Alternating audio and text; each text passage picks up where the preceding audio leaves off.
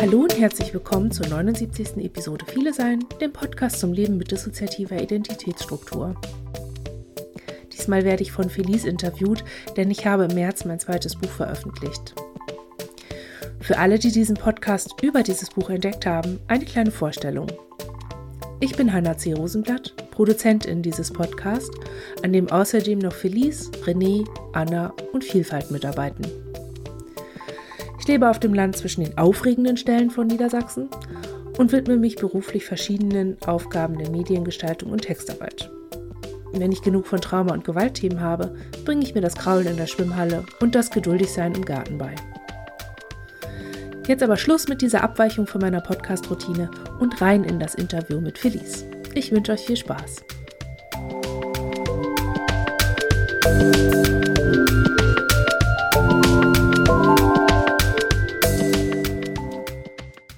Also, ihr macht Podcast, ihr macht Blog, ihr kümmert euch viel darum. Und jetzt habt ihr das Buch geschrieben und das Buch heißt Worum es geht. Autismus, Trauma und Gewalt.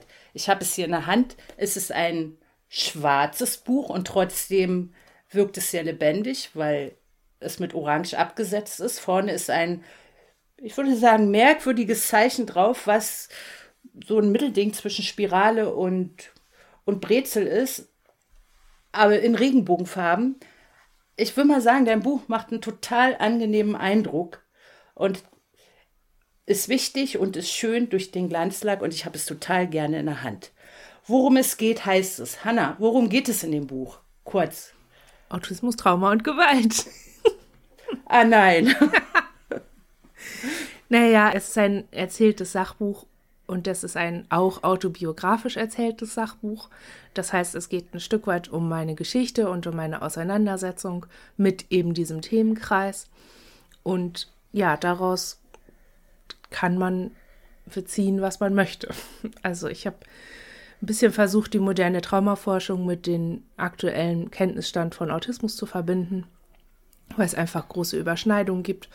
Und damit das ein bisschen verständlicher wird und nachvollziehbarer wird, warum das manchmal so schwierig ist, habe ich meine eigene Auseinandersetzung und meine eigenen Erfahrungen als Traumapatientin und als autistische Person im Hilfesystem versucht darzustellen.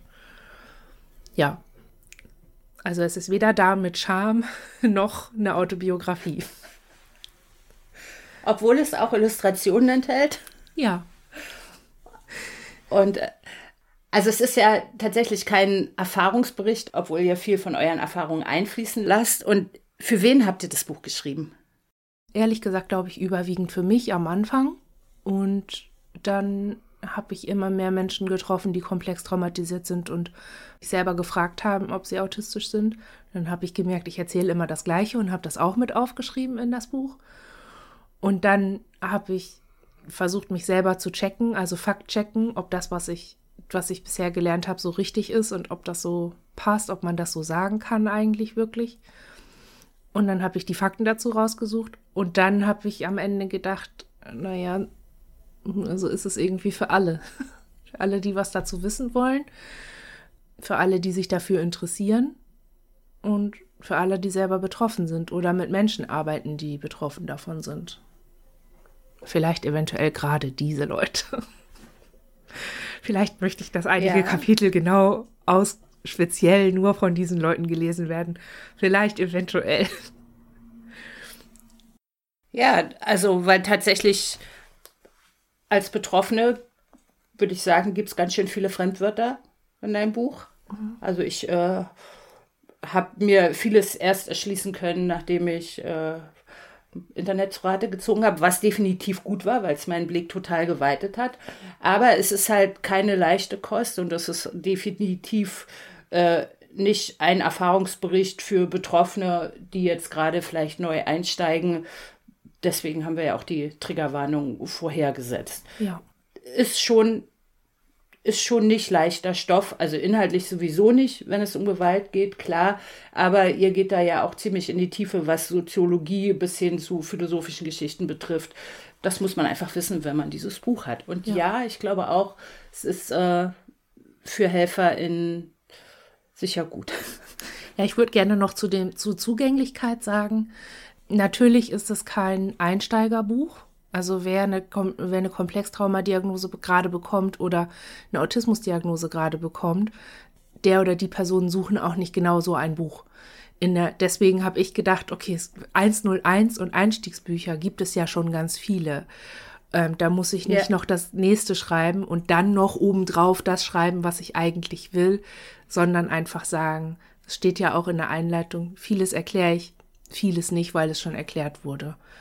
Und insofern nehme ich so ein bisschen die LeserInnen ernst, die das alles einfach schon durchhaben und so ein bisschen ein bisschen tiefer gehen wollen, vielleicht auch, ohne sagen zu wollen, dass andere ja. Bücher nicht so in die Tiefe gehen, aber Bücher sind einfach begrenzt. Man kann da einfach immer nur begrenzt viel aufschreiben. Ja. Ja, genau, das war auch mein Eindruck, als ich das Buch gelesen habe.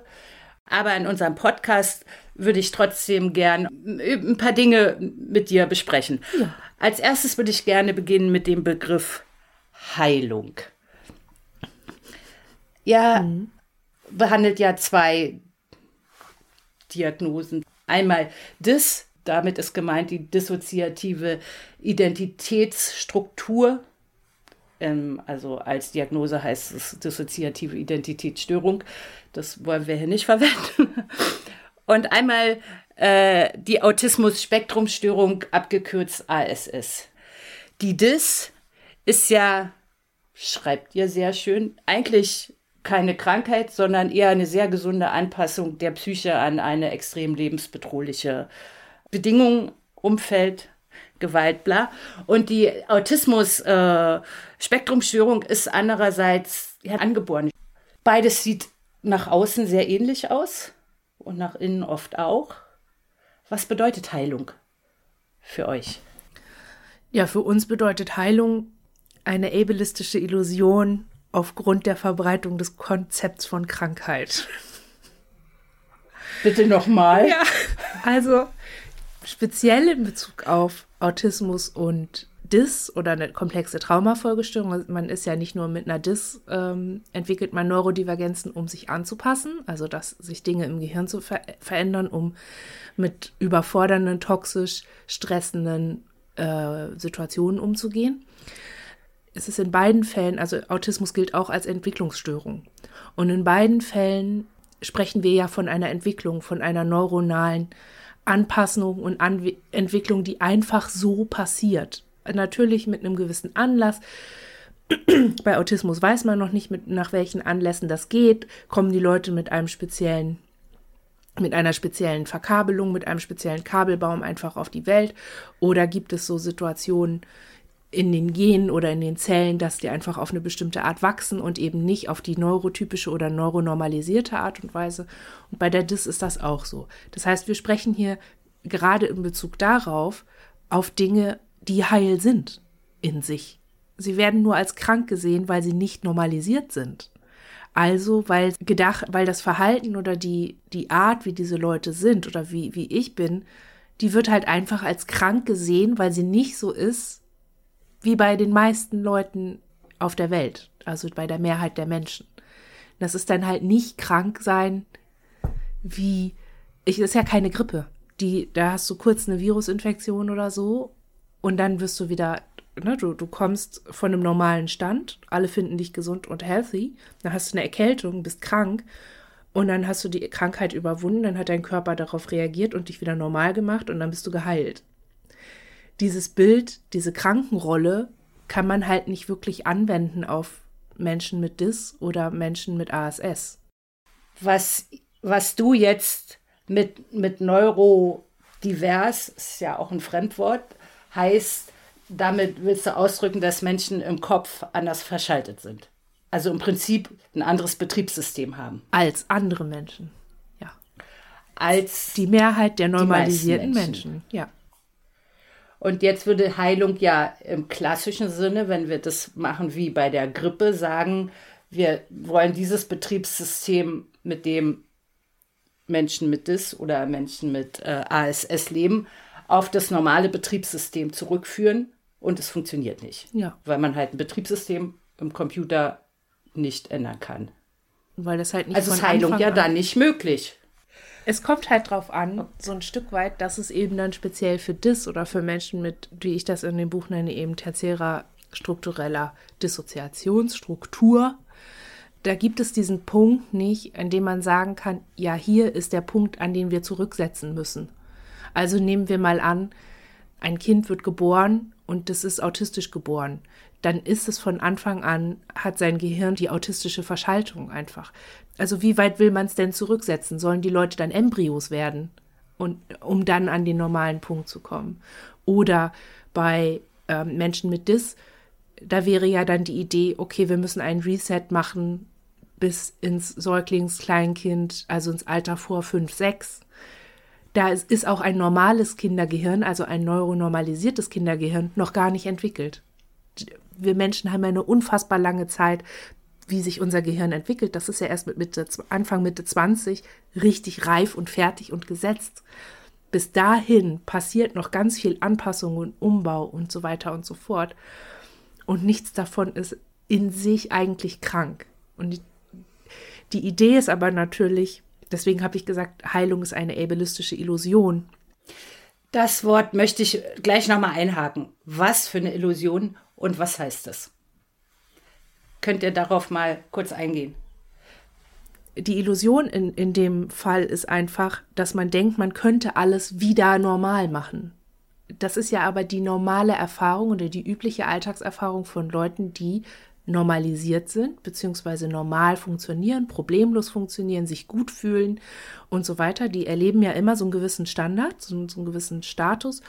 Und alles, was sie in diesem Standard können, also alle ihre Funktionen und so, ähm, haben ja einen gewissen Standard. Und daran wird alles gemessen. Alles, was davon abweicht, das heißt dann krank oder dysfunktional oder ähm, ja eben auch behindert unter Umständen. Ähm, und wenn diese Menschen dann eben mit Leuten zu tun haben, die auf einem anderen Standard funktioniert, der vielleicht ganz anders ist, dann ist dieser ableistische Gedanke, also dieser Bezug auf die eigenen, auf das eigene abled, also befähigt sein, auf die eigenen Fähigkeiten und Funktionen, die man hat, dann ist die Annahme, ah, also wenn ich mich mal kurz umknicke und dann ein bisschen warte, dann ist auch schon wieder alles gut. Äh, das ist dann, das dann der Gedanke, dass man das auf andere auch anwenden kann und dass man das auf alle Statusveränderungen von sich anwenden kann. Also die gleichen Leute, die nie eine Depression hatten zum Beispiel, denken, wenn ich das jetzt überwunden habe, diese Depression, diese Abweichung von meinem üblichen Standard, dann bin ich geheilt. Wenn das jetzt weg ist, dann bin ich geheilt und dann bin ich wieder heil und wie vorher. Die Erfahrung zeigt ja aber, wenn du eine Depression hattest, hat sich in dir etwas verändert und die Depression gehört zu dir. Es wird nicht mehr so wie vorher. Und es gibt aber eben die Idee, oh, wenn ich das jetzt zulasse, wenn ich zulasse, dass die Depression irgendwas an mir verändert hat, dann sind ja meine Funktionen nicht mehr normal. Dann bin ich ja nicht mehr normal. Also muss ich daran glauben, ganz fest glauben, wenn ich geheilt bin, ist alles wieder gut. Und deswegen muss ich Heilung anstreben. Und Heilung gibt es. Man darf diese Idee von Heilung dann nicht loslassen in dem Fall. Und das ist eben in Bezug auf autistische Menschen und komplex traumatisierte Menschen ähnlich. Da gibt es ja die Idee, die Leute, die komplex traumatisiert sind, die heilen wir jetzt und dann sind sie normal. Dann ist alles in ihrem Leben super. Und dieser Teil von x Jahre meines Lebens waren die Hölle oder kaputt und ich konnte viele Dinge nicht machen oder nicht richtig oder normalisiert, der hat gar nichts mit denen gemacht. Und das ist einfach eine Illusion, das stimmt nicht. Dennoch glaube ich, dass es wichtig ist, anzuerkennen, dass Menschen dieses, diesen Gedanken haben und dass sie sehr viel Kraft und Hoffnung aus dieser Illusion oder dieser Idee schöpfen. Insofern glaube ich, ist Heilung nicht nur eine Illusion, sondern auch eine, ein, ähm, eine Imagination so eine einfach eine sehr wertvolle Vorstellung, die Kraft geben kann. Man kann ja dennoch gucken, äh, was kann ich an dem, was mir nicht gefällt, was mir passiert ist zum Beispiel, was kann ich wie verpacken in mir, damit es mir besser geht. Aber man muss sich halt fragen, okay, wie viel von meiner Heilungsidee kann ich realistisch erreichen? Und was ist eigentlich meine Heilungsidee? Wo will ich hin? Und man muss einfach festhalten, dass die Heilungsidee in Bezug auf autistische Menschen ist, dass die nicht sind dass die nicht existieren, so wie sie existieren.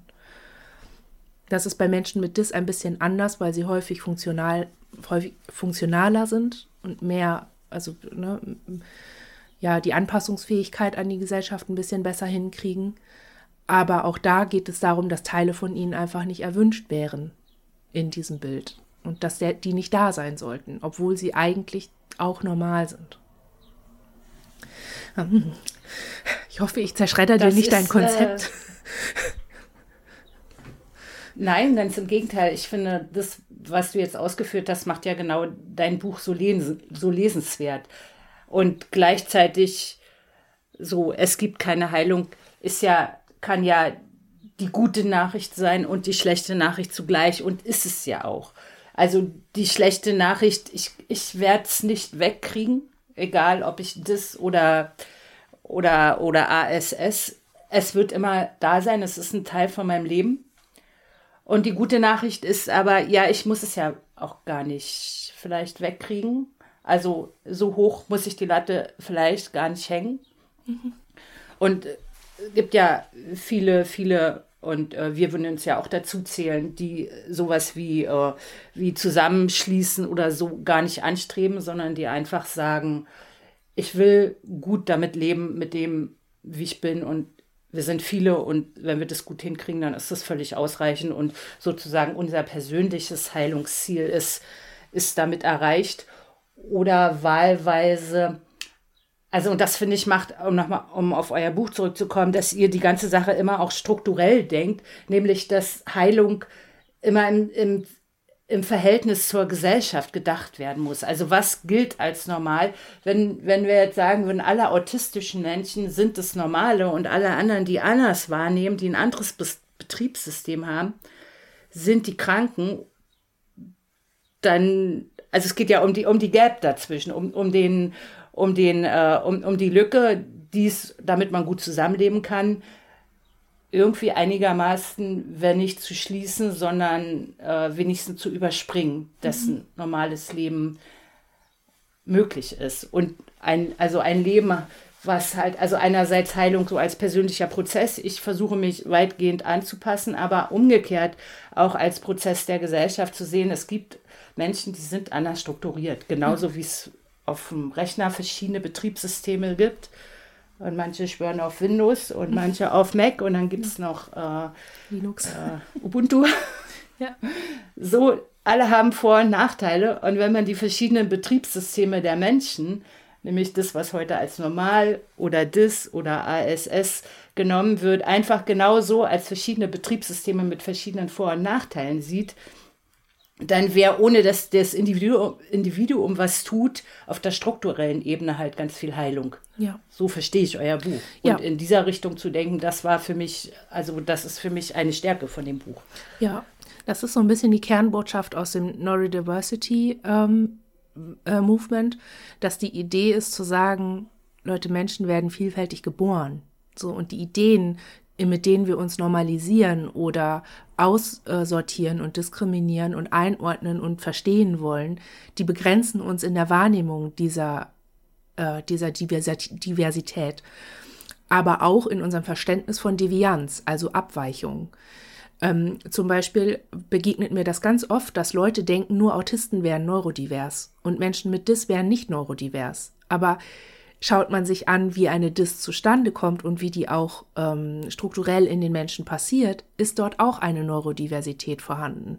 Genauso ist es bei Leuten mit chronischen Depressionen, mit chronischen Essstörungen, schizophrene Menschen, bipolare Menschen, äh, Menschen mit Zwangsstörungen. Also es gibt so ganz viele ähm, Dinge, die wir als Krankheiten einordnen, die mit Sicherheit auch mit einem gewissen Leidensdruck zu tun haben und auch also zum Beispiel bei, bei der Schizophrenie ist es einfach sehr fordernd unter Umständen fürs Umfeld, damit umzugehen, dass jemand sich von U-Booten verfolgt fühlt oder äh, sich von Leuten verfolgt fühlt oder so, mit Leuten spricht, die nicht da sind. Ähm, aber das macht diese Person nicht per se krank oder per se unnormal, sondern einfach anders. Und ich hatte in meiner Auseinandersetzung oft so den Gedanken, oh Mann, also auch schon mit meiner Auseinandersetzung mit der Dis, äh, hatte ich schon oft gedacht, ach Mann, wie viel leichter wäre es für mich, ähm, mich auf meine Traumaarbeit zu konzentrieren und wegzukommen von diesem, von dieser Arbeit an meiner Performance als funktionale Person, die irgendwie ihr Leben geschissen kriegt, wie viel weniger Arbeit hätte ich, wenn auch andere sogenannte Erkrankungen oder Störungen ähm, normalisiert werden.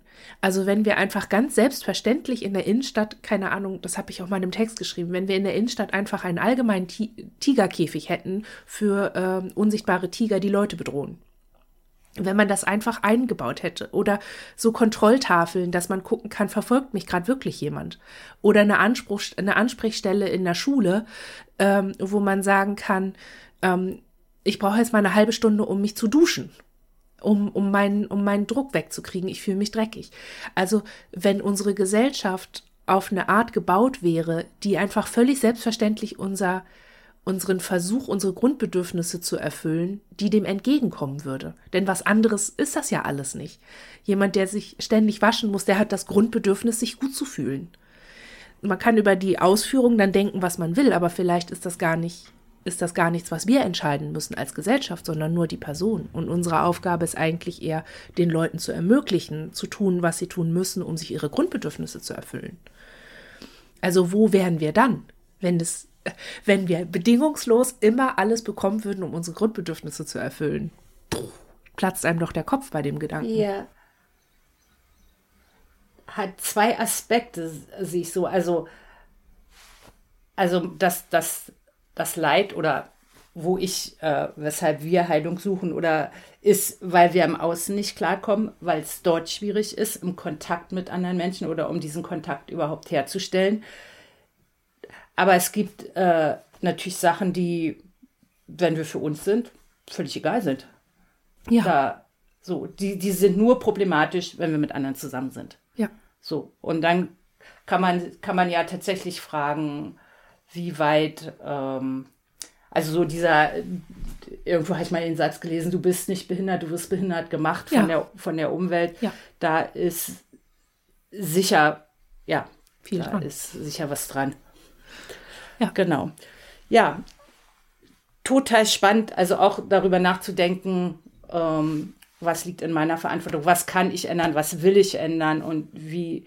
Ne? Und ähm, also in dem Zusammenhang auch interessant, dass, äh, und das sieht man ja jetzt auch viel, dass Menschen mit ihren äh, Neurodiversitäten äh, nach außen gehen. Also es gibt ja Bücher, wo Leute sich als äh, ähm, depressiv ist mhm. gerade groß. Mhm. Ne? Damit nach außen gehen und man einfach sagen könnte, ja, ich bin so, nehmt mich so, wie, äh, wie ich bin und fertig und interessiert mich eigentlich gar nicht. Aber dass das auch eine, eine Frage von Privilegien ist, das ist mir in eurem Buch auch nochmal total klar geworden.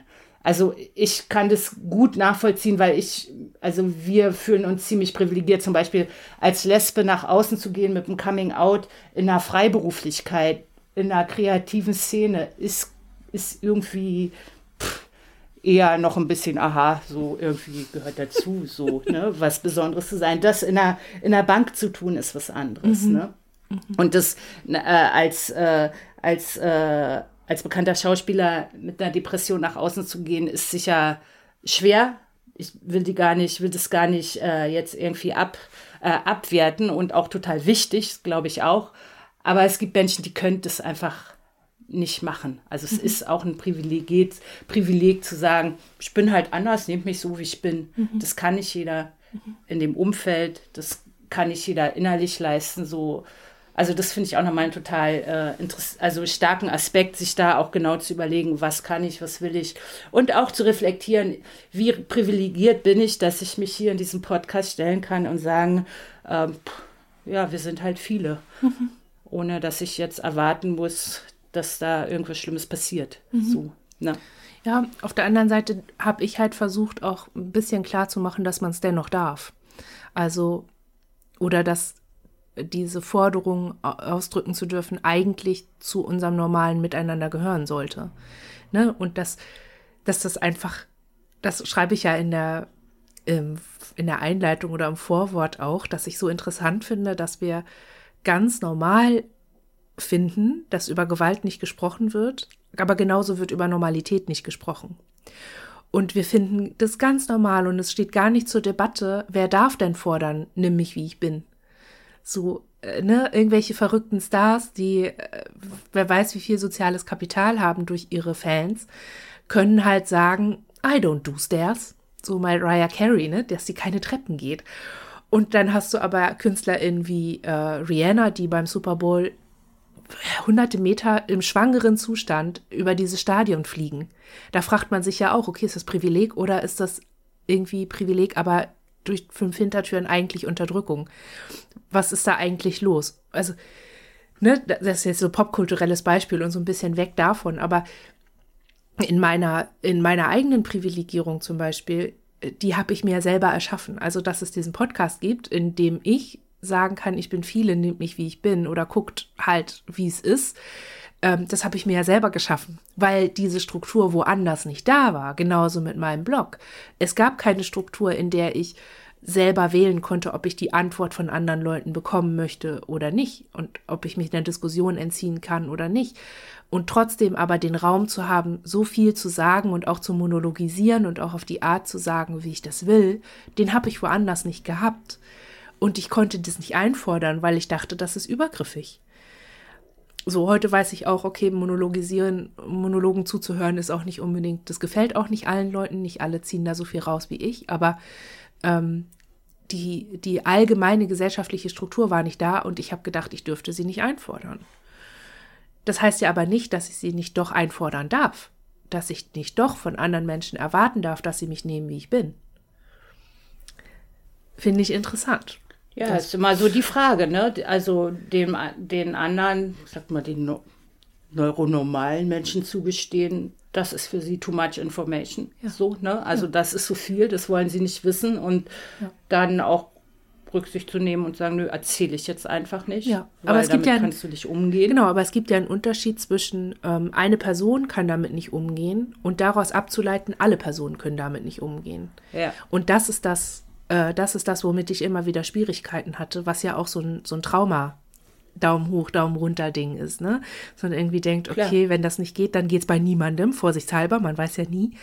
Und da bin ich jetzt so ein bisschen weg, einfach auch aus so einem Gedanken heraus von ähm, allein schon der Gedanke, weil ja einfach, also es hängt ja einfach so viel da dran, ne? wenn eine neuronormalisierte Person zu mir sagt, ich kann damit nicht umgehen, wie du bist, dann heißt es ja nicht zwangsläufig was für mich. Das ist ja schon eine Ich-Botschaft. Ich kann damit nicht umgehen. Ja. Und in der Regel ist es aber so, und das ist eben das normalisierte Verhalten, dass diese Menschen dann sagen, sei nicht so, wie du bist. Und mir vermitteln, sei nicht so, wie du bist, denn ich kann damit nicht umgehen.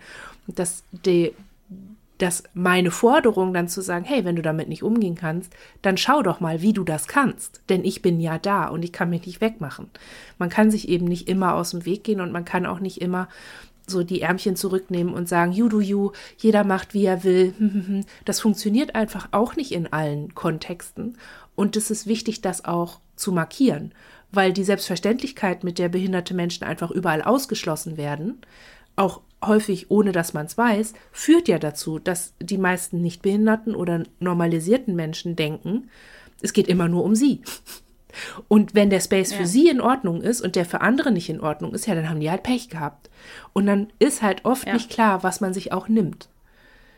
Also auch ja. sich selber, ne? Als normalisierte Person. Wie viel freier kann man noch sein, wenn noch andere Leute, wenn noch andere Normen akzeptiert sind? Davon werden ja. die Menschen ja dann auch ausgesperrt. Ja.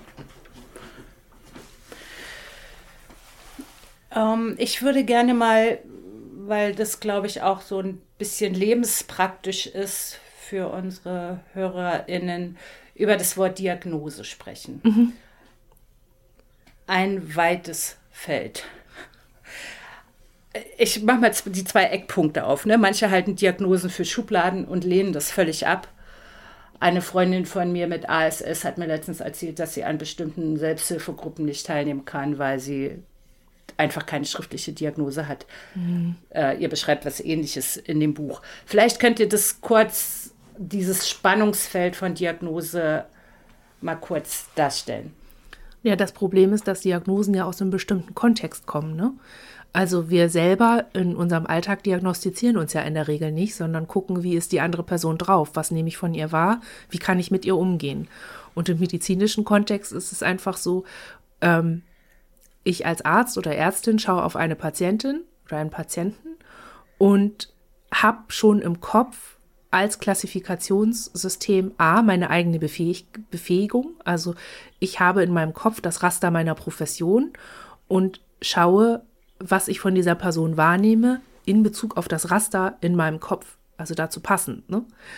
Und dann vergebe ich dafür eben Worte, Label und Beschreibungen, eben diese Klassifizierung und Kategorisierung, damit meine KollegInnen damit ich mit denen kommunizieren kann darüber, was ich wahrgenommen habe.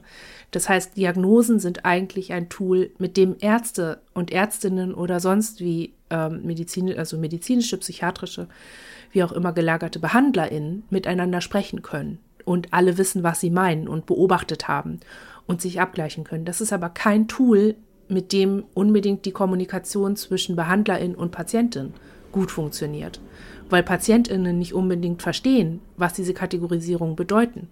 Man, wenn man kein abgeschlossenes Medizinstudium hat oder diese ähm, Kategorisierung in seinem Kopf, also verstanden hat, wenn man die durchgearbeitet hat, man kann nicht voraussetzen als Behandlerin, dass PatientInnen wissen, was eine Diagnose bedeutet und wie man dahin kommt. Und dann kommt noch dazu, dass ähm, durch, diese, durch diesen Filter sozusagen, durch diesen Blick auf PatientInnen, mit dem Hintergrund der eigenen Ausbildung ja häufig auch Eindrücke verloren gehen können oder von vornherein ähm, diskriminiert werden oder weniger beachtet werden, weil sie nicht zu dem passen, was die Leute schon benennen können durch Diagnosen und dazu passende Kriterien. Das heißt, man hat überwiegend ein Kommunikationsproblem, was ich in Bezug auf Autismus einfach schon sehr, sehr interessant finde, weil der Umstand, es gibt ja jetzt gerade, es gab jetzt gerade eine Veröffentlichung, dass sehr viel mehr ähm, mehr Kinder als autistisch erkannt werden, nachdem man die Diagnose äh, reformiert hat bzw. verändert hat. Und das Ganze führt auf ein Kommunikationsding, also eine Erweiterung dessen, was benennbar ist in Bezug auf Autismus, ähm, jetzt etabliert ist. Das hat aber nicht damit zu tun, dass jetzt mehr autistische Menschen geboren werden. Sie werden einfach erkannt durch die Worte, die wir haben im diagnostischen Kontext. Und das finde ich insofern interessant, als dass man sich so ein bisschen angucken muss, ähm, dass wir es hier mit, einem, mit einer Kommunikationsstruktur zu tun haben, also mit einer normalisierten Struktur von, okay, ja, BehandlerInnen reden halt über einen, wenn man was hat wenn man irgendwie nicht so, wenn man irgendwie nicht so richtig tickt oder nicht normal ist oder irgendwas nicht kann oder bei autistischen Kindern dann die sogenannten Entwicklungsverzögerungen, wenn diese Entwicklungsschritte nicht kommen, die Eltern sich Sorgen machen, dann machen sie selbst eine Beobachtung an ihrem Kind und vergleichen das vielleicht mit den Kindern in der Nachbarschaft und kommen dann mit einem Wording und einer Beschreibung zu den BehandlerInnen und die übersetzen das für sich. Das, und da kann ja schon Informationen verloren gehen. Und dann hat man eben die Perspektive des, der Behandlerin auf ein lebendiges Wesen, das sich ja auch immer reagibel verhält und hat so ganz viel Diffusion und die Diagnose funktioniert wie so eine Rasterschablone da drauf. Ganz viel wird abgeschnitten oder muss ignoriert werden oder muss weniger schwer bewichtet werden oder beurteilt werden oder so. Und das ist alles ein Prozess, der in dem Behandler oder in der, in der diagnostizierenden Person passiert, aber nicht unbedingt in der Interaktion mit der autistischen oder fraglich autistischen Person und die Behandlerin. Also, das finde ich schon mal bemerkenswert. Eine Diagnose ist einfach zur Kommunikation unter Ärztinnen da. Und deswegen ist es eigentlich klar, dass wir als Patientinnen oder diagnostizierte Leute herzlich wenig da mitreden können oder wenig gemeint sind, wenig mitgedacht werden und auch häufig nicht mitgedacht wird, wie wir mit Diagnosen umgehen und was das für unseren aktuellen Alltag tatsächlich bedeutet. Ich mag zum Beispiel Selbsthilfegruppen, in denen man eine Diagnose braucht, auch nicht, weil wenn du eine Diagnose brauchst, dann ähm, wird, also ist das für mich so ein Marker für, okay, die suchen nach einer Krankheit. Die wollen, dass ich mich als krank diagnostiziert einordne. Ich möchte aber über meinen Autismus nicht als Krankheit sprechen oder als Störung, sondern als Framework, mit dem ich meine Lebensrealität wahrnehme. Dafür brauche ich keine Diagnose. Ja, gleichzeitig, also bei aller Diffusität, also dass man sich natürlich auch das historische Gewachsensein von Diagnosen anguckt und das natürlich nur, was gerade, also eben, was ihr gesagt habt, was, was im Mindset der Ärztin drin ist, kann sie aussprechen und wenn ihre Ausbildung halt schon lange her ist, ist vielleicht manches dann eben mhm. nicht drin oder so. Also dass es äh, viel von, von auch von Zufällen und so abhängt. Aber auf der anderen Seite sind Diagnosen ja auch, machen ja auch was. Also mhm. so eine Einordnung in, sag ich mal, in eine Schublade also macht erstmal sowieso was mit mir, der mir das gesagt wird. Und macht auch was, wie ich mit meinem Umfeld kommuniziere, darüber zum Beispiel. Also, weil dann hat es irgendwie einen Namen, mhm. was es manchmal einfacher macht. Und natürlich nicht, um mal weiterzugehen jetzt aufs System. Also ohne Diagnose kann ich im System ja einfach keine Hilfe bekommen. Im Gesundheitssystem. Aber ähm, genau, im Gesundheitssystem, ja. ne? weil das halt, und ja, das muss wahrscheinlich auch so sein. Keine Ahnung, ob es da andere Wege gibt. Aber die Diagnose, ähm, egal wie sie entstanden ist, es steht ja dann im Raum und hat, hat, hat einen Effekt auf mich. Mhm. So. Und welche, und der kann durchaus positiv sein. Mhm. Also der kann negativ sein, aber der kann ja auch positiv sein. Äh, was heißt ja. jetzt gerade? Der kann negativ und Entschuldigung. Gar nicht schlimm. Jetzt, ja, das, genau. der Effekt ist ja die Ordnung, ne? Also man ja. Diagnosen, die kommen ja aus so einem Ordnungssystem, aus so einer Kategorisierung und Systematisierung. Man hat die Krankheiten und Symptome ja systematisiert. Deswegen haben wir diese dicken DSM und ICD, diese Manuale. Da steht das ja alles drin. Und das ist schon so ein bisschen der wohltuende Effekt ist, ähm, man bekommt einerseits eine Validierung. Es gibt mich, so wie ich bin auch nicht nur mich ja. allein, ich bin keine Schneeflocke, sondern ganz viele andere Menschen haben diese, haben diese Merkmale auch oder erleben diese Dinge, die ich beschrieben habe, auch. Und man kann sie so und so benennen. Häufig ist es ja so, dass man bestimmte Dinge erlebt oder einfach macht, das war ja das, was mich nach meiner Autismusdiagnose so geflasht hat, dass ich auf einmal so viele Worte für so viele Dinge hatte, von denen ich einfach immer dachte, ja, ist ein Quirk, ist meine Special-Idee, so mache ich das halt. Oder es ist mein tief in mir verborgener, eingegrabener Fehler und Grund, weshalb mich alle hassen. Ja. Und dann eingeordnet zu bekommen, nee, das ist nicht so und man kann es wissenschaftlich beobachten und messen und was auch immer damit machen und vergleichen. Man hat halt einfach auch plötzlich diese Vergleichbarkeit.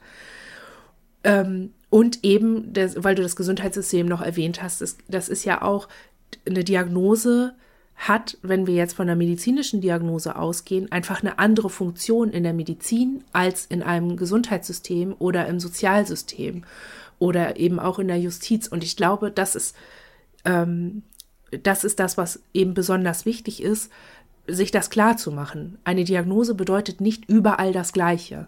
Das erleben wir ja häufig, wenn Leute am OEG-Antrag scheitern, weil die DIS nicht anerkannt wird oder wenn sie ihre DIS ähm, ähm, als Behinderung anerkannt haben wollen äh, und dann so ganz frustriert sind und wütend sind, weil das in den, in den äh, Kategorisieren, in der Kategorie vom Versorgungsamt gar nicht vorkommt. Ähm, da sehen wir einfach, dass bestimmte Diagnosen mit bestimmten Ansprüchen verknüpft werden und es entsteht ganz häufig im sozialen Rahmen, also dann in Freundschaften oder Familien oder im erweiterten Bekanntenkreis, eine ganz weirde Mischung daraus, äh, wie man mit der Diagnose eigentlich umgeht. Und meine Erfahrung war zum Beispiel, dass ich, als ich meine Diagnose genannt habe, im Betreuungskontext, als ich noch eine junge erwachsene Person war, niemand wusste, was das bedeutet. Also sie hatten eine Fortbildung besucht und dann wurde ihnen erzählt, wie eine DIS entsteht, aber was das für die Jugendhilfe konkret bedeutet und noch konkreter für meine spezielle Begleitung, das wussten die nicht aufgrund der Diagnose, sondern aufgrund dessen, wie wir miteinander interagiert haben. Genauso ist das eben bei der Krankenkasse. Nur weil die Krankenkasse anerkennt, dass es die DIS als Diagnose gibt, heißt es nicht, dass sie in der Lage ist zu erkennen, dass 120 Stunden Psychotherapie reichen, um x Jahre Trauma zu bearbeiten. Also die, die Diagnose äh, kommuniziert gar nicht, was relevant ist für das System, in die man die reingibt. Und ich glaube, das ist so ein ganz wichtiges Learning auch, um sich so ein bisschen von der Diagnose zu trennen, um sich selber zu normalisieren Also ich verfasse, ich äh, habe für mich jetzt so diesen Punkt, Menschen einfach nicht mehr meine Diagnose zu sagen und damit vorauszusetzen, dass sie wissen, was das bedeutet, sondern zu sagen, also ganz konkret zu werden, sowas, ne? Wenn ich auf eine Lesung gehe, zu sagen, bitte achtet darauf, dass wir nicht den Lesungsort direkt an der Straße haben. Ich kann nicht so gut mit Lautstärke oder so. Also, dass ich da einfach wieder so ein Stück weit individualisiere, was meine Diagnose ausmacht, aber meine Diagnose selber nicht nenne. Denn in diesen Kontexten nutzt es mir überhaupt nichts diese Kategorisierung das finde ich gerade einen total spannenden Punkt, der bei mir nochmal gerade so Klick macht, weil wir hatten das in einem anderen Podcast besprochen, was es bedeutet, sich als, äh, als Person mit Dis zu outen. Und wir hatten gesagt, ja, irgendwie war es manchmal so richtig enttäuschend, weil pff, interessiert eigentlich mhm. irgendwie keinen. Oder, aber tatsächlich natürlich können die Menschen damit gar nichts anfangen. Sie haben maximal noch gehört, dass es sowas wie multiple Persönlichkeit gibt und fertig ist es. Und genau das ist, ist ja aber auch schließt im Umkehrschluss ähm, dass es in, in, in allen nicht strukturellen Beziehungen, also im privaten Kontext, eigentlich völlig egal ist, mhm. wie die Diagnose heißt. Und dann im umgekehrten Schluss auch egal sein sollte, ob du die schriftlich hast oder nicht. Ja. So. Ja. Weil, also genau. das schreibe ich ja auch, der einzige Raum, den wir frei halten können davon, ja. ist unser privat-persönliches Umfeld. Das ist auch eine Entscheidung, die wir selber treffen können. Wenn man sich erstmal nur damit wohlfühlt, die Diagnose zu nennen und so ein bisschen vielleicht so sneaky drauf hofft, oh, hoffentlich fragt keiner nach, sondern nimmt das einfach so hin, dass ich sagen kann, ich habe es euch nie verheimlicht, ihr habt euch nie interessiert. Das gibt es ja auch, das habe ich auch schon gemacht und fahre ganz ja. gut damit. Einfach gerade auch ja. in, in Kontexten, wo ich denke, ja Leute, ihr haltet mich für komisch, ich habe euch gesagt, warum, ja, dann, es liegt nicht an mir, das, das aufzuklären oder so. Ihr könnt auch mal gucken. Ähm, oder eben, ob man sagt, so bin ich, das brauche ich von euch, dann geht es mir gut. Oder das und das brauche ich in der Umgebung, dann geht es mir gut. Daran ist nichts schlecht oder falsch oder merkwürdig Raum einnehmend. Das ist merkwürdig Raum einnehmend und komisch in unserer Gesellschaft, weil wir sehr genau austarieren, wer überhaupt irgendwann wie was fordern darf und aus welcher Grundlage. Aber nicht, weil das einfach so ist. Es darf allen immer gut gehen. Ja, und das letztlich ja auch auf, sag ich mal, neuro, neurotypische Menschen zutrifft, dass sie bestimmte Bedürfnisse haben, ohne Diagnose einfach zu kommunizieren. Ja. Jetzt brauche ich Raum für mich, jetzt brauche ich ja. das. So, also das geht ja eher darum, um den allgemeinen Umgang mit Menschen, egal wie ja. neurodivers man ist oder nicht. Ist ja auch ein Spektrum letztlich. Ja. So, wer, wer ist schon richtig normal? Ja. So. Ich finde es ganz wichtig, ja. das mitzunehmen, ne? dass wir, die Menschen, die wir miteinander umgehen, diejenigen sind, die bestimmen, wie unser Miteinander ist, nicht unsere Diagnosen. Ja. ja. Ähm, da komme ich dann jetzt mal noch zu einem Thema, wo ich überlegt habe, ob ich würde ich gerne vermeiden, weil ich finde ich für mich persönlich oder für uns finde ich das stark triggernd, nämlich den Begriff Gewalt und wie er damit umgeht. Also immer, wenn das Wort Gewalt auftaucht, ist bei uns im Kopf so richtig, mhm. naja, Verletzung. ich führe es mal nicht aus. Wie wir entstanden sind. Mhm. Oder von mir aus auch, dass mir im Nachgang, als ich mich damit beschäftigt habe, nochmal auch Gewalt im Krieg zum Beispiel. Mhm. mhm. Ja, das ist das eine. Und dann verwendet ihr das Wort, aber ganz äh, Gewalt als strukturelles Problem, dass wir in einer gewaltvollen Gesellschaft leben und es gibt irgendwo den Punkt, wo, wo ich weiß, was du meinst, aber ich will es nicht haben. so passt es eigentlich. Ja. Ähm, ich wünschte mir, es würde ein anderes Wort dafür geben. Ja. Aber wir können ja. so froh sein, dass wir es nicht haben. Also ich, ich. Das andere Wort? Ja, da können wir wirklich sehr, Explain. sehr froh drum sein. Weil ähm, also es gibt ja ganz viel Gewaltforschung, ne? Und es, es gibt ganz viele SoziologInnen und, und ForscherInnen, die sich ganz viele Gedanken darum machen, wie man Gewaltformen voneinander trennen kann. Ne? Also körperlich versehrende Gewalt versus psychische Gewalt versus Gewalt im Krieg versus Wirtschaftskrimin, also Wirtschaftsgewalt in dem Sinne Staatsgewalt.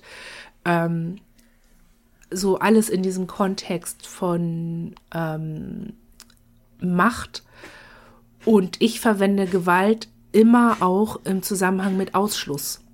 Ausschluss ist Diskriminierung, ist Gewalt. Ist, also auch die körperlich schädigende Gewalt schließt ja aus, schließt ja gewisse Dinge aus. Man kann also sagen, dass ich den Begriff ähm, auf, häufig auf einer Ebene nehme, die all das inkludiert, die all die Formen, die, die unterschiedlichen Formen, die es gibt, mit meint. Das ist so ein bisschen, für mich ist das ein sehr generischer Begriff. Was meinst, was meinst du mit generischen Begriff? Ja, das wollte ich gerade erklären. Also wo immer ich sehe, dass Jemandes Grundbedürfnisse nicht erfüllt werden, jemand, und dazu gehört, jemand wird verletzt, jemand wird unterdrückt, jemanden werden Gelegenheiten genommen, sich entscheiden zu können. Das ist alles Gewalt für mich. Und wo immer Ungleichheit entsteht, und zwar auf eine Art und Weise, die gewollt ist, forciert ist, absichtlich hergestellt ist, äh, ist es Gewalt. Und ihr seht keinen Grund, das zu differenzieren. Ich sehe einen Grund, das zu differenzieren, wenn man über diese differenzierten Dinge spricht. Also natürlich ist es relevant, äh, psychische Gewalt von körperlicher Gewalt abzutrennen. Vor allen Dingen auch, weil die ähm, Motivationen immer anders sind. Also äh, es gibt verschiedene Motivationen verschiedener Gewaltformen. Na klar, muss man das voneinander abgrenzen. Also ich, ich, äh, ich struggle damit oder ich habe ein Problem damit, die, die Art von Gewalt, die einem als Klientin auf dem Arbeitsamt äh, passieren kann, so sage ich mal, jetzt schon die höhere Form mhm. von, äh, von struktureller Gewalt in dieser Gesellschaft zu vergleichen mit, mit einem Bombenabwurf. Ja, aber vergleichen ist nicht gleich machen das ist, das ist, glaube ich, ein bisschen, das ist der, der Dreh, den ich da einfach schon gemacht habe. Nur weil die Jobcenter-Gewalt eine ist, die ohne Bomben auskommt, heißt das nicht, dass die Folgen und die, die Botschaft dieser Gewalt, dass die weniger ist oder mehr. Zum Beispiel geht Kriegsgewalt auch strukturelle Gewalt voraus. Auch Soldaten sind insofern Je nach Motivation kann man sie aber eben auch einordnen als Gewaltopfer, als Opfertäter. Du, ne, es geht äh, dem organisierten Krieg der, äh, in der Ukraine zum Beispiel geht ja auch organisierte strukturelle Gewalt in Russland voraus, damit Leute losziehen und körperliche Gewalt an anderen Menschen ausüben. Also die Dinge sind miteinander verknüpft und der Grundgedanke ist, ich kann's, also mache ich's. Und ob das immer eine einzelne Person ist, die sich dazu entscheidet und einer anderen einzelnen Person ähm, wehtut oder sie verletzt oder ihr Gewalt antut, oder ob das eine einzelne Person ist oder viele Personen sind, die das ermöglichen durch schöne Gesetze und strukturelle Ordnung, durch so ein tolles Ablagesystem im Jobcenter-Computer, ist für mich tatsächlich irrelevant. Der Akt ist gewaltvoll. Äh, da, da sehe ich tatsächlich keine Notwendigkeit oder auch so eine gewisse Richtigkeit darin, das zu trennen, denn Unrecht ist beides. Also ich, ich muss da für mich oder für uns ähm, tatsächlich differenzieren zwischen dem, dass ich das theoretisch nachvollziehen kann ja. und rein lebenspraktisch das für mich kein Weg ist. Also es gibt ja so dieses, dieses diesen Dogma oder diesen Spruch, dass Heilung nur möglich ist, wenn man die Gewaltkontexte verlassen hat. Ist mhm. ja auch völlig nachvollziehbar. Ja, so. aber du kannst sie nicht verlassen. Das heißt aber, das heißt aber ja, dass ich sie, wenn ich jetzt eurer Logik bis ins Sätze folge, muss ich ja nicht, aber dann, äh, dann würde das heißen, dass Heilung in dem Sinne nicht möglich ist. Ja. Und natürlich ist ein Besuch, kann Besuch beim Arbeitsamt retraumatisierend sein. Ich meine, ja. äh, ich weiß, wovon man da redet. So, ne? Ja. Aber da habe ich, also da muss ich für mich immer, und das gilt, also das, das habe ich an mehreren Stellen im Leben tatsächlich, dass ich einerseits denke, ja, ich finde es richtig, aber ich kann so nicht leben. Ich ja. muss da mir ein anderes äh, für, für ganz praktisch, also kann ich diese strukturelle Gewalt nicht als solche benennen, sondern äh, würde doch gerne irgendwie damit umgehen. Ja.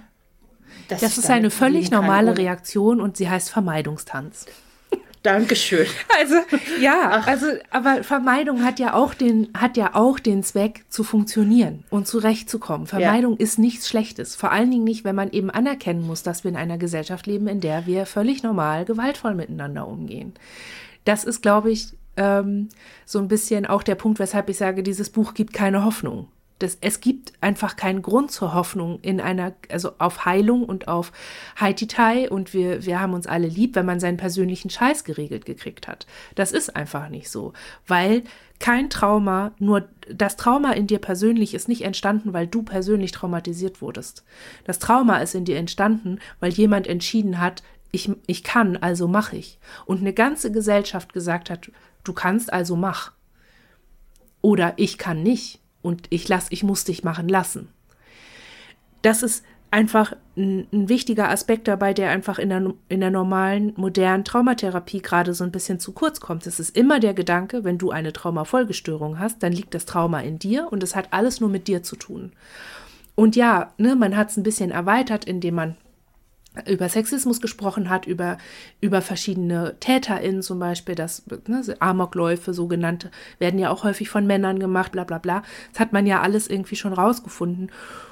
Und das ist aber nur ein Teil, auch für den eigenen Anspruch an Heilung und an das Leben nach der Gewalt, auch wie man sich selber gestalten will. Ne?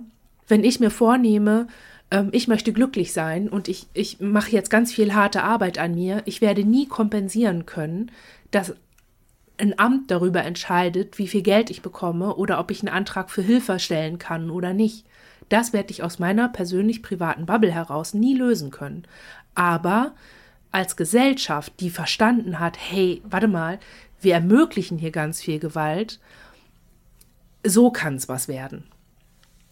Und da gibt es dann natürlich die Herausforderung, manche leben einfach in der Situation wie ihr, dass ihr sagt, boah, nee, ey, das, ich kann das nicht, ich kann nicht in dem Gedanken leben oder in dem Bewusstsein leben, dass alles um uns herum von Gewalt definiert ist und, und gesteuert ist. Ich brauche das für meine, für meine geistige, mentale Funktionalität und für mein Klarkommen in dieser Welt, für mein Überleben, das auszublenden. Warum sollte das denn weniger okay sein als das Ausblenden in deiner Kindheit, das dazu geführt hat, dass du überlebt hast? Also von daher, äh, von mir persönlich, an dich persönlich, mach dich nicht fertig, wenn du das nicht so sehen kannst. Das ist einfach so. Dass ich das so aufgeschrieben habe, ich habe das so aufgeschrieben, weil es so noch keiner aufgeschrieben hat. Und ich habe aber gedacht irgendwie, ja, dann muss es ja mal jemand aufschreiben. Also habe ich es gemacht. Das heißt, da ist überhaupt kein Anspruch dahinter, dass man das so teilen muss oder sehen muss. Aber mir war wichtig, dass es mal aufgeschrieben ist. Und es ist mir leicht gefallen, das so zu sehen, weil ich eine behinderte, komplex traumatisierte Person bin. Ich werde nicht jemals frei von Staatsgewalt, die in mein Leben reinfuscht und das massiv mitbestimmt, äh, leben können. Ich werde immer und sehr viel früher und umfassender als andere Menschen, zum Beispiel im Alter, auf Pflege angewiesen sein und ich kann sie selber nicht bezahlen, weil ich mein Leben lang vom Arbeitsmarkt her äh, von Teilhabe und Arbeitsmöglichkeiten, Verdienstmöglichkeiten ferngehalten wurde. Das heißt, alles so, wie es sich aufbaut, ist in meinem Leben ganz viel deutlicher als im Leben von Leuten, die bei denen es lange schief lief, dann haben sie Funktionalität erreicht durch eine Therapie, kommen zurecht und können dann für sich sorgen und können sich unabhängig machen von all diesen Dingen. Ja, das, das zeichnet ja euer Buch auch aus, sich, also sich damit auseinanderzusetzen. Und ich sehe ja auch, ich würde wahrscheinlich darüber auch noch mal anders reden, wenn, wenn ich noch zum Amt gehen müsste. Mhm. Tatsächlich äh, habe ich mich weitgehend äh, emanzipiert. Also auch eine Illusion natürlich, ne? weil ich muss ja auch Steuern zahlen und äh, was weiß ich. Also so, ne? Ist ja keiner, wenn man wenn man deiner Theorie äh, folgt, ist niemand frei davon. Mhm. Manche sind nur mehr betroffen. So, ne? Ja. Und genau. Ähm, ja. Schön, dass wir darüber geredet haben. Ja. Ein Ding habe ich noch. Ja. Davon hatte ich noch nie gehört. Und das finde ich total interessant. Ihr habt es auf Englisch bezeichnet, das Double Empathy Problem. Mhm. Das I mhm. hope I. Also das doppelte Empathieproblem. Habe ich äh, gut durchgegoogelt und jetzt verstanden. Vielleicht erzählt ihr mal, Ja. Also ihr habt es ja in Bezug, besonders in Bezug auf ASS, aber nachdem ich das äh, jetzt mal verstanden habe, denke ich ja, es trifft ja auf das genauso zu. Erzählt mal. Was ja, es kann es? übrigens auch auf schizophrene Menschen zutreffen, habe ich dann noch so überlegt, ähm, die einfach sehr äh, Halluzinationen haben und quasi auch dadurch ein eigenes Empfinden von der Welt haben.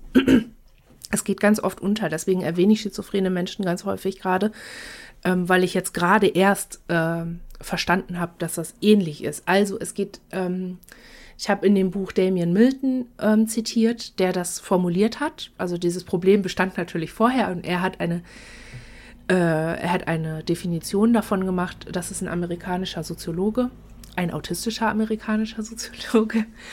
Ähm, und äh, darum, da geht es darum, dass man feststellt, wenn Menschen aufeinandertreffen, deren Lebens, deren Wahrnehmung von sich selbst und der Welt maximal auseinander liegt. Und zwar nicht nur in so einem Gedanken von ich bin schön und du bist hässlich, sondern in so einem Gedanken von ich erlebe autistisch und die andere Person erlebt äh, neuronormalisiert.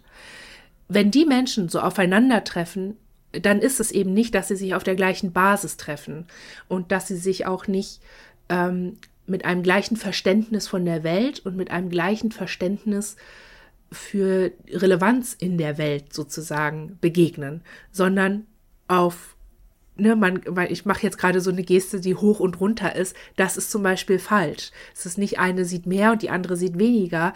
Man könnte das vielleicht so sehen, eine Person steht an dem Punkt und eine Person steht an dem Punkt in einem Raum.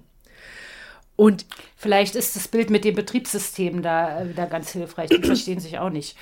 Ja, genau. Man, man weiß dann einfach nicht, aber genau da ist es halt ein bisschen, da fehlen zu viele Dimensionen ne, bei dem Betriebssystem, weil oh. die Funktionen, die die Betriebssysteme am Ende ausführen, sind ja die gleichen. Aber bei der Kommunikation zwischen autistischen Menschen und äh, neuronormalisierten Menschen ist es häufig so, dass eine ganz große Kluft da ist und ich sag's, ich weiß nicht, ob man das so pauschal sagt, da wird noch dran geforscht, aber häufig ist es so, dass neuronormalisierte Menschen glauben, sie wissen schon, worum es geht, weil sie so bestimmte Clues suchen in der Kommunikation und dann wissen die schon, worum es geht und laufen so ihren Weg im Verständnis und, und treffen auch entsprechende Entscheidungen und ähm, greifen halt immer wieder zurück auf ihre Lebenserfahrung, um eine Entscheidung überhaupt zu treffen. Und die autistische Person steht da und merkt unter Umständen, oh, der läuft jetzt irgendwie hier lang, ich bin aber hier. Was macht der da? Das verstehe ich gar nicht. Was soll das denn? Findet er mich doof? Dann versucht man rauszufinden, woran liegt es jetzt hier eigentlich, dass wir uns nicht verstehen. Und das, ähm, das es nennt sich eben Double Empathy Problem, weil die autistischen Menschen nicht verstehen, wo die andere Person ist. Sie versuchen sich hineinzuversetzen und gleichen mit ihrem eigenen Wahrnehmen von sich und der Welt ab warum läuft der denn da lang? Was, was, hä? Und die neuronormalisierte Person gleicht es eben mit sich ab und hat ihre eigene Empathie für die Perspektive der anderen Person. Und das ist, das ist insofern wichtig, als dass es ja immer lange hieß, autistische Menschen hätten äh, wenig Empathie, weil sie es anders ausdrücken.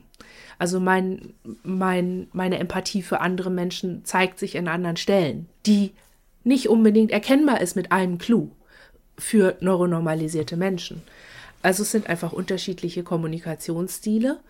Beide haben Empathie füreinander oder versuchen sie aufzubauen, aber gehen einfach aneinander vorbei, häufig ohne dass sie es merken. In meinem Fall war das ganz lange, dass ich nicht gemerkt habe, dass ich völlig dass ich einfach gar nicht verstehen kann, was sie eigentlich. Ich habe gemerkt, wir kommen nicht zueinander, ich finde keine Freunde, ich bin irgendwie immer alleine, ich kann eigentlich nur über schriftliche Kommunikation wirklich Kontakt aufnehmen und nachvollziehen, was in der Person eigentlich vor sich geht, weshalb sie bestimmte Entscheidungen trifft, weshalb sie bestimmte Fragen stellt, weshalb sie bestimmte Dinge gut und bestimmte Dinge schlecht findet. Das habe ich verstanden, aber ich habe nicht verstanden, dass das daran liegt, dass sie sich gar nicht in mich hineinfühlen können, weil sie einfach meine Erlebenswelt nicht haben. Also einfach auch nicht, auch nicht anders können, sozusagen. Und Milton sagt halt, dieses, äh, es ist eben dieses doppelte Empathieproblem, bedeutet halt auch Anstrengungen von beiden, von beiden Seiten. Deswegen ist seine Formulierung dessen so wichtig, dass er das so formuliert. Das gab es vorher eben nicht. Deswegen habe ich es noch mit aufgeschrieben. Ja. Danke. Ich glaube allerdings nicht, das habe ich ja auch geschrieben, dass Empathie füreinander haben alles ist, was wir brauchen, um gut miteinander zu kommunizieren. Denn ähm, wir kommunizieren ja alle miteinander, sowohl in unseren Handlungen als auch in unserem Sprechen. Und Empathie füreinander zu haben, reicht nicht zu einem guten Verständnis voneinander. Aber Empathie füreinander haben zu können, kann dazu beitragen, dass wir einander nicht mehr töten wollen oder vernichten wollen. Deswegen ist es relevant. Deswegen ist es wichtig, dass ähm, vor allem neuronormalisierte Menschen verstehen, dass autistische Menschen durchaus Empathie haben, dass wir empathische, fühlende, denkende Wesen sind. Und es ist an manchen Stellen, wenn man schaut, wie was für bestialische Gewalt autistischen Menschen angetan wird, ist das, glaube ich, der erste notwendige Schritt. Und auch, um zu verstehen, warum bestimmte Dinge traumatisch sind für autistische Menschen, die zum Beispiel im DSM nicht als Trauma auslösend aufgelistet sind. Also um zu verstehen, was für autistische Menschen traumatisierend sein kann und wie dieses Trauma sich ausdrückt, ist es wichtig, diese Empathie zu entwickeln und daran auch zu arbeiten, dass man die entwickelt. Und um da anfangen zu können, muss man Kenntnis davon haben, von diesem doppelten Empathieproblem. Also Empathie ist die Grundlage. Ja. Und dann und von da kann man aus darauf aufbauen. Genau. Ja. Man darf halt nicht denken, Empathie ist das Ziel. So, ne? Man, man muss einfach dahin kommen, anzuerkennen, okay, die Empathie ist erstmal ein gutes, wichtiges, äh, guter, wichtiger erster Schritt, um auch zu Verständnis zu kommen, zu begreifen. Empathie ist ja erstmal nur mitfühlen. Das heißt ja noch lange nicht, dass jemand wirklich begreift. Ich ähm, hätte, würde jetzt auch spontan sagen, wenn Empathie das Ziel ist, dann macht man sich auch ein bisschen leicht, ja. oder? Ja. So. Ja. Also. Ja. Okay. Was hat es mit euch gemacht, das Buch zu schreiben? Im Positiven oder auch im Negativen. Also man kann sich ja auch gut selber triggern, wie ich aus Erfahrung weiß. Wie ging es euch damit? Ja, ich habe genau aus diesem Aspekt, aus diesem Grund des sich selber Triggerns, habe ich, ich glaube, drei oder vier Versionen des Manuskriptes gehabt. Wobei ich habe Anfang irgendwie immer wieder bei diesem Beschreiben von Psychiatriegewalt bin ich immer wieder in so ein, also es war dann sehr assoziiertes Schreiben. Und äh, sehr, dann habe ich einfach viel von den Erfahrungen, die ich da gemacht habe, runtergeschrieben und habe dann aber bei der, beim, beim Nachlesen oder beim Check gemerkt, okay, das wird emotional sehr mitnehmend und das, es wird triggernd für LeserInnen und flutend und bringt aber am Ende wenig Gewinn Informationstechnik auf der Informationsebene. Und ich habe mich beim Schreiben dieses Buches erstmal insgesamt total privilegiert gefühlt. Also da sind mir meine eigenen Privilegien auch sehr bewusst geworden im Vergleich zu aufgeschrieben. Mein erstes Buch, das habe ich 2019 veröffentlicht. Das habe ich am Küchentisch geschrieben und hatte so ein 500 Seiten Manuskript vorher und habe das dann so eingedampft. Ne? Das war ein Buch, das einfach so entstanden ist und gewachsen ist von sich selber und so. Es war so ein, war halt ja Küchentisch, Büro. Ich war alleine, hatte irgendwie meine Ausbildung gerade fertig und war arm und war, also ne ja, alleine arm mitten in der Therapie und gerade noch irgendwie, ja, auch mit der Autismusdiagnose befasst und in der Ausbildung, die so wahnsinnig fordernd war, die auch so eigentlich massiv überfordernd war. Und so habe ich das dann fertig geschrieben. Und das Buch jetzt, da habe ich irgendwie, habe ich mich richtig für hingesetzt. Da habe ich Freizeit genommen, habe mir dieses, habe mir ein Schlagwort genommen, habe das runtergeschrieben, habe das gesammelt und habe mich dann zu zwei Wochen eingebunkert bei einer Freundin im Tiny Einsiedel, die, wo ich dann einfach ganz in Ruhe mit Schafen vorm, vorm Tiny House irgendwie äh, ne, bisschen Wiesengeraschel. Im Sommer konnte ich mich raussetzen und das war einfach, ich konnte zwei Wochen frei machen. Ich konnte da mein Ding machen. Ich war alleine. Ich konnte im eigenen Tempo schreiben. Bäm. Also das ist so super privilegiert einfach. Wer kann das? Und ich habe durch das ähm, Stipendium von ähm, Horst Steiner, äh, der hat mich da ganz doll unterstützt, habe ich einfach die ganze Fachliteratur auch ranbekommen. Also, ne, es ist ja, du kannst dir Paper ganz viele raussuchen, aber um die Paper zu verstehen, brauchst du ja einfach ein gewisses Grundverständnis, wie kommt so eine Studie zustande und bla. Und sich auch da so rein nörden zu können, das fand ich irgendwie, äh, ja, ich kam mir einfach sehr privilegiert vor. Wenngleich mir mein meine Deprivilegierung dann auch wieder sehr klar wurde, ne? weil ich dann irgendwie dachte, oh, ich würde so gerne Soziologie studieren, ich würde so gerne so Gewaltstudien machen. Und ich kann nicht, weil ich nicht das richtige Abi habe. Und so, da, das war mir dann auch wieder sehr klar. Aber erstmal im Schreiben war es gut und jetzt ist es eigentlich eher jetzt habe ich so das Gefühl, das war alles die Arbeit und jetzt kommt die Freude. Jetzt kann ich darüber reden. Jetzt haben alle Leute meinen Monolog gelesen oder gehört, wie auch immer, und können mit mir in Kontakt kommen. Und jetzt fängt der saftige Teil an, sozusagen. Jetzt, jetzt können wir zusammen diskutieren und uns die Perspektiven mitteilen. Und jetzt beginnt das Wachstum eigentlich. Also ich sag mal so, dieser umfangreiche äh, Anhang von Endnoten, der hat mich ja wirklich schwer, schwer beeindruckt äh, an Fachliteratur. Das zählt dann definitiv zu dem Positiven, ja. Was ihr beim Buchschreiben. Ja, ich habe es aber auch ehrlich gesagt ein bisschen übertrieben, weil ich wollte, dass wer sich damit befassen will, einen guten Start hat. Also das war der Gedanke. Ah, okay. Für viele Sachen hätte ich auch nur eine Fußnote setzen können oder ein Paper bringen können. Ich habe aber einfach alles, was ich gelesen habe, reingehauen, weil ich dachte, ich bin ja keine studierte Person. Ne? Es kann sein, dass ich äh, bei, aller, bei aller Prüfung meiner Quellen, dass mir Fehler unterlaufen sind, dass ich ähm, was missverstanden habe zum Beispiel oder so und ich muss das wissen. Und die beste Möglichkeit, sich, sich ähm, kritisieren zu lassen, ist einfach darzulegen, wie man zu seiner Aussage gekommen ist. Also habe ich das dahin gemacht. Ja. Ich wollte mal nebenbei anmerken, dieser Begriff, ich bin ja keine studierte Person, klingt für mich fast so wie ein Umgang mit einer Diagnose. Ja. Ich kann es leicht sagen, weil ich bin eine studierte Person ja. und kann locker sagen, ey Hanna, was macht das für einen Unterschied für das, was ihr hier geschrieben, geleistet, recherchiert habt? Was bitte macht das für einen Unterschied? Ja, andere hätten da ihren Abschluss dran machen können.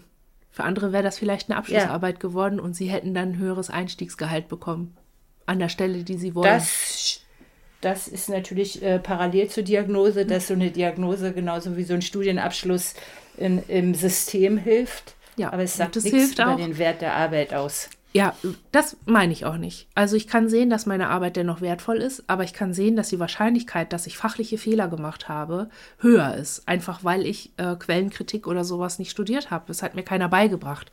Ich habe mir, ich habe mir das zusammengegoogelt auf Uni-Webseiten, aber trotzdem, ich habe halt keine Ansprechperson dafür gehabt, ähm, wie muss ich dieses und jedes Studienmodell verstehen. Ne, das, das kommt ja auch noch dazu. Viele dieser Studien sind nicht in Deutschland gemacht, sondern international. Da gibt es verschiedene Standards, die musste ich alle erstmal nachrecherchieren, wie funktioniert das. Und dann ist es ja immer noch, ja, kann sein, dass ich das falsch verstanden habe, weil mein Englisch einfach auch nur Fachhochschulniveau hat. Also, ne? Ich, ich kann mich darin orientieren, ich kann es verstehen, aber es heißt nicht, dass ich einer wissenschaftlichen Prüfung, äh, dass ich die bestehen könnte. Und ich glaube, das gehört so ein bisschen dazu, einfach auch so eine gewisse Grenze zu markieren, ne? dass man einfach klar hat, okay, da sind viele Endnoten, die sind vor allem da, weil ich mir gedacht habe, wer selber was lesen will, kann damit anfangen, hat erstmal einen guten Start. Ähm, aber wenn da Fehler sind, dann muss man mir das auch sagen oder dann, dann freue ich mich darüber, wenn man mir das sagt. Ich meine, wir hatten so viele Diskussionen jetzt über Abschlussarbeiten, die keinerlei wissenschaftlichen Standards ja. genügt haben. Aber das nur am Rande. Ich, ja.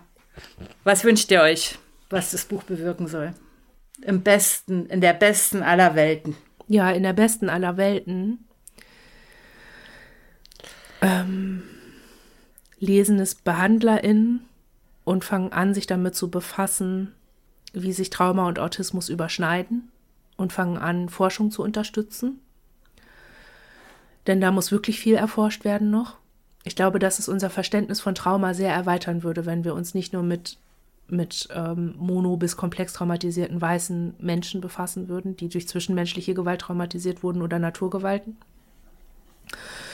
Ähm, ich glaube, dass das, dass das ein großer Verdienst wäre, behinderten Menschen das Trauma Trauma als Thema anzuerkennen und zu schauen, wie kann man sie behandeln, wenn sie Behandlung möchten, wie kann man ihnen helfen, wenn sie Hilfe möchten, wie kann man sie unterstützen, wenn sie Unterstützung möchten. Diese Unterteilung wünsche ich mir auch, dass die verstanden wird, dass Hilfe etwas anderes als Unterstützung.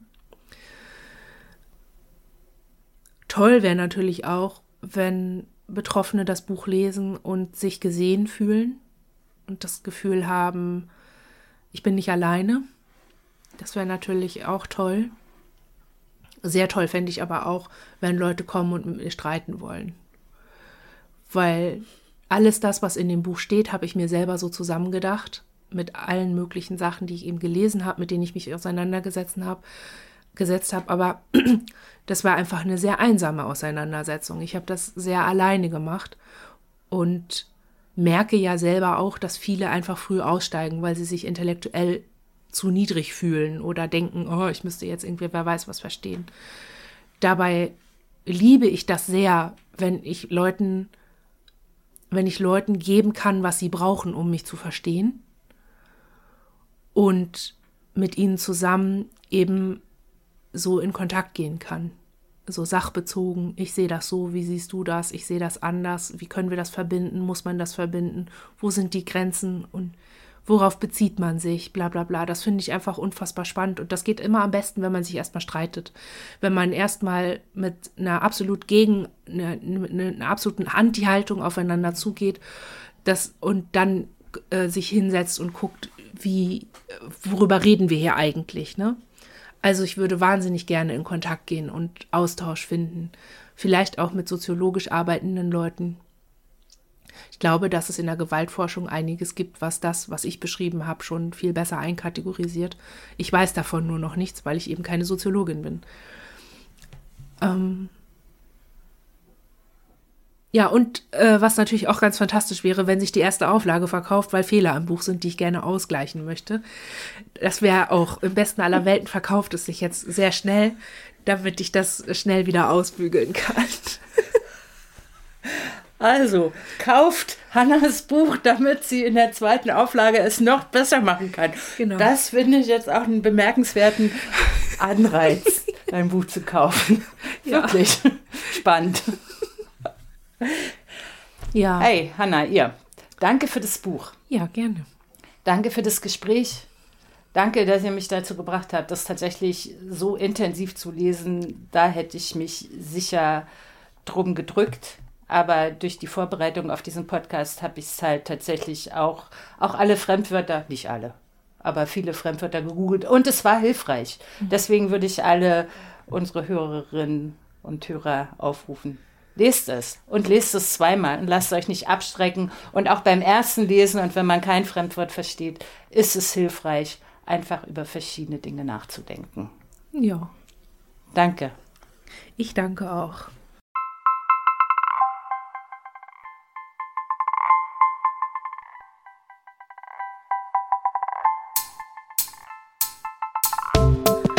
Worum es geht, Autismus, Trauma und Gewalt, ist erschienen in der Edition Assemblage Münster. Es kostet 19,80 Euro und am besten könnt ihr es beziehen, wenn ihr es über den Online-Shop von Roots of Compassion bestellt. Das ist ein veganes Kollektiv mit Online-Shop. Den Link findet ihr in den Show Notes.